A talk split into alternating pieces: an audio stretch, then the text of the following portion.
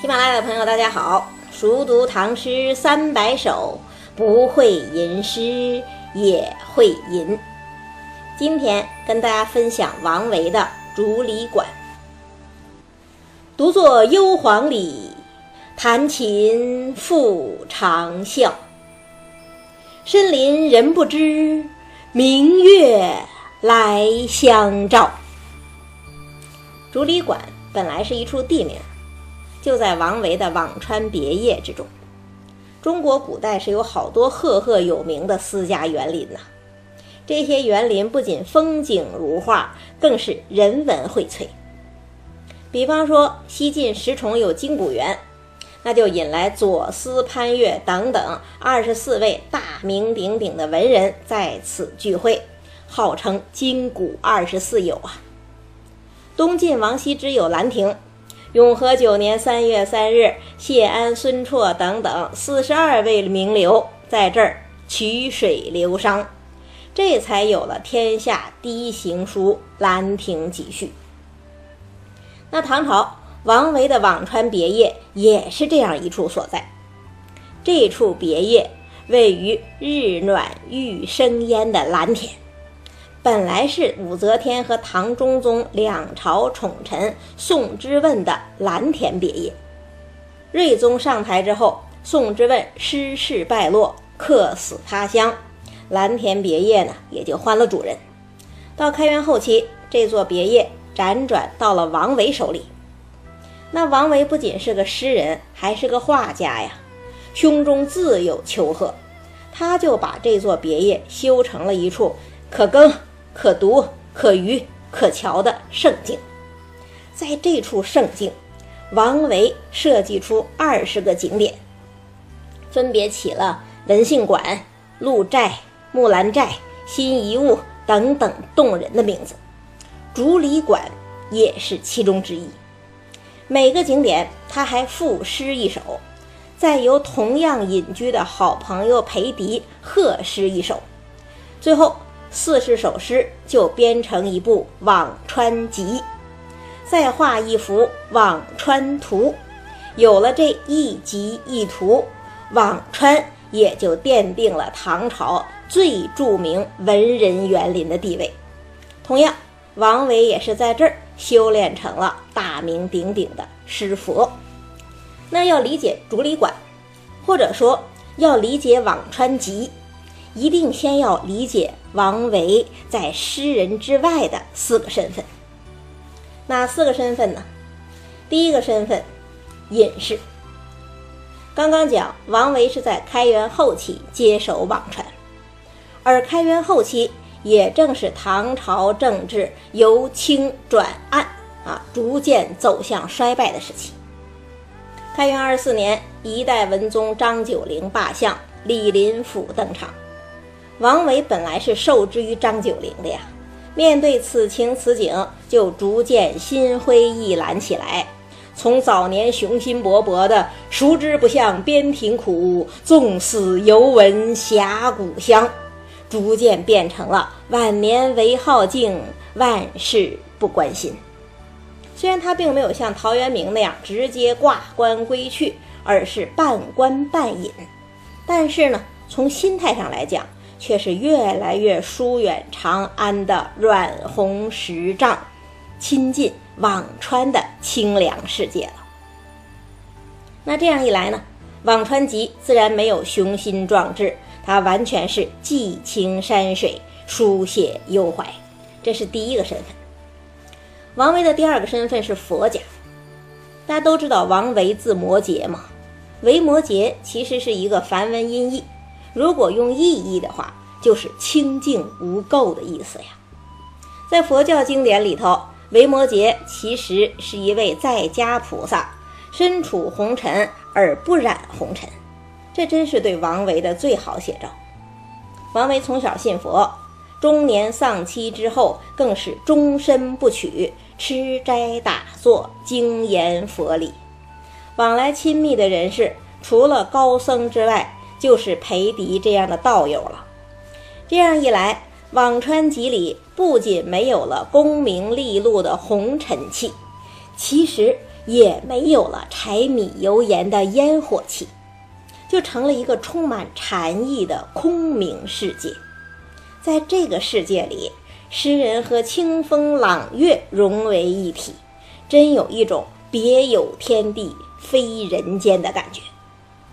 王维的第三个身份是画家，那大家都知道苏轼给他的评价嘛：“为摩诘之诗，诗中有画；观摩诘之画，画中有诗。”王维自己也说呀：“当世谬词客，前身应画师。”他是中国山水画从青绿山水转向水墨山水的关键人物，水墨氤氲，正合了诗人的隐逸之气呀。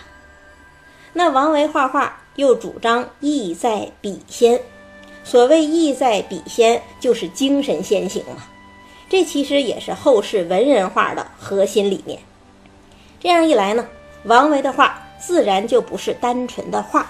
而是一幅画出来的诗，同样，王维的诗也不再是单纯的诗，而是一首写出来的画，这就是诗中有画，画中有诗。王维的第四个身份是音乐家。之前跟大家讲过，王维一曲《玉轮袍》征服玉真公主的故事。那音乐和诗都讲究声律和节奏啊。而且白居易说得好啊，“别有忧愁暗恨生，此时无声胜有声。”什么时候该有声，什么时候该无声，这不仅仅是音乐的平衡，也是诗的平衡啊。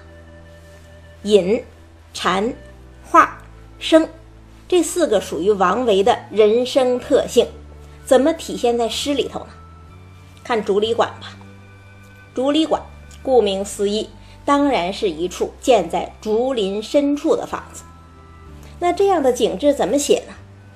前两句：“独坐幽篁里，弹琴复长啸。”这两句在讲什么呀？在讲声音呐。所谓幽篁，就是幽深的竹林呐。大家都知道，竹子在中国人心中可不是一般的植物，那是清俊挺拔的精神象征。幽篁二字一出，马上一种清幽意象已经在我们心里了。问题是，一个人独自坐在幽深的竹林里，该是非常冷清、非常寂静的吧？可是没有关系呀，王维是音乐家。第二句马上来补声音了，弹琴复长啸。幽深的竹林是寂静的。但是呢，有诗人在这儿，声儿弹琴，声儿长啸，这不就打破了寂静？那大家想，出现了琴声与笑声，竹林是不是就变得特别热闹，不再幽静了呀？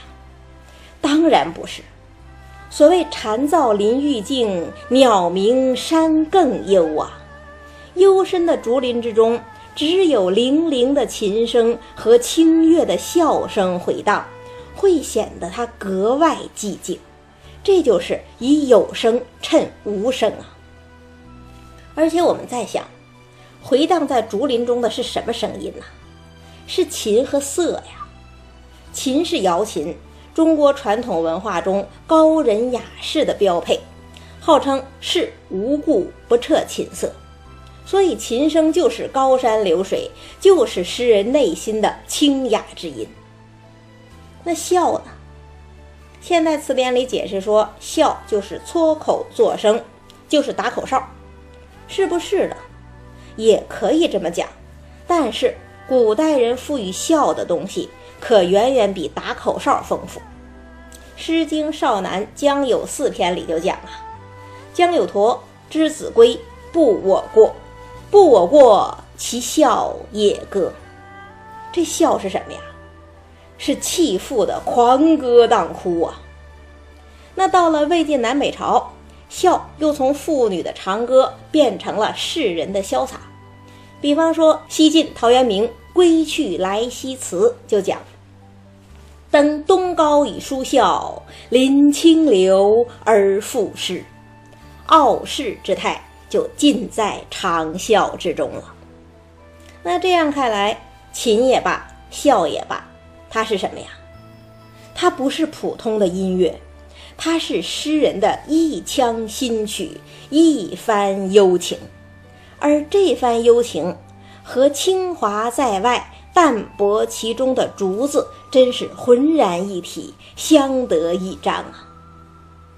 问题是，诗人这番新曲有没有人知道？或者需要不需要有人知道呢？本质上讲还是需要的吧。古琴自然是高山流水觅知音嘛，长啸其实也需要有人懂。当年竹林七贤之一的阮籍去拜访一位隐居的高士孙登啊，无论他谈什么话题，孙登都不回答，所以阮籍只好长啸几声，起身离去。没想到走到半山腰。忽然听到一阵笑声，有如鸾凤鸣叫，穿林而来。这是谁在笑啊？孙登在笑啊！这样一来，两个人虽然什么都没说，但是彼此都懂得了。可是王维独自坐在幽篁之中弹琴长啸，又有谁能听见？谁能听懂呢？看下两句：“深林人不知，明月来相照。”这是在写什么呀？如果说前两句是在写声音，这两句就是在写光了呀。这里的深林其实还是头一句的幽篁啊。寂静的夜晚，深深的竹林。应该是非常深邃、非常啊黑沉沉的吧。可是如果那样就恐怖了呀。王维是画家，怎么可能让自己喜欢的竹里馆恐怖呢？所以下一句来补光了：“明月来相照，月上中天，洒下一片清辉。”月光笼罩之下的竹里馆，就不再是黑暗世界，而是有如幻境，令人神往啊！这就是画家的本事。那么，这月亮仅仅带来光亮吗？还不是啊！我们刚刚说过，王维还是佛家。这月亮带来的不仅仅是环境的光亮。更是内心的光明啊！为什么这么说呢？诗人在弹琴，在长啸，可是这种高雅的情调、超脱的胸怀，本来就不容易被人理解，何况又是在深林之中呢？深林人不知，本来会有知音难觅的寂寞吧？可是呢，虽然人不理解，但是。明月却理解了，它照耀着诗人，也呼应着诗人。如果说李白讲“举杯邀明月，对影成三人”，这里头的明月其实是无情的，只能反衬出诗人的孤独。那么王维的“深林人不知，明月来相照”，这里头的明月就是有情的。他就是诗人的知己，给诗人的内心洒下了光明啊。那为什么王维能够在月亮身上找到光明呢？因为他是隐士，又是佛家呀。隐士就是不再介意来自于世人的评判，而佛家又让他能够与天地同心，和清幽的竹林。清朗的月色，心心相照。那总体看一遍，独坐幽篁里，弹琴复长啸。深林人不知，明月来相照。是不是每一句都那么平淡呢？没有景句吧？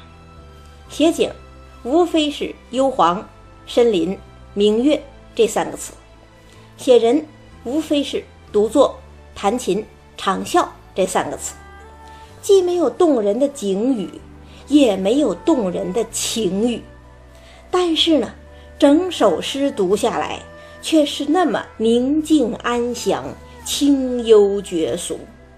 它让人感觉到，这月夜竹林的景色是如此空明澄澈、一尘不染，而其间弹琴长啸的诗人又是如此安闲自得、沉虑皆空。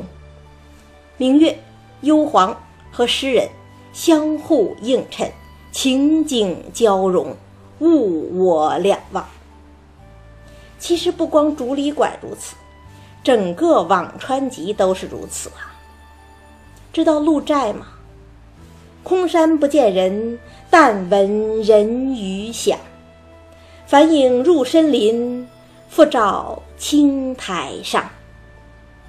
还是以有声反衬无声，还是打一束光，照亮清幽世界。一个月光，一个夕照，一个竹林，一个空山。足以让我们领略《辋川集》的整体意境，也足以让我们理解王维作为诗佛的精神。再读一遍：“独坐幽篁里，弹琴复长啸。深林人不知，明月来相照。”张九龄的“海上生明月”是辽阔的。李白的“明月出天山”是苍凉的，王维的“明月来相照”是幽静的。那既然说到了月下竹林，我们就接一个竹子的话题吧。下一期跟大家分享同样清幽的常见的题破山寺后禅院。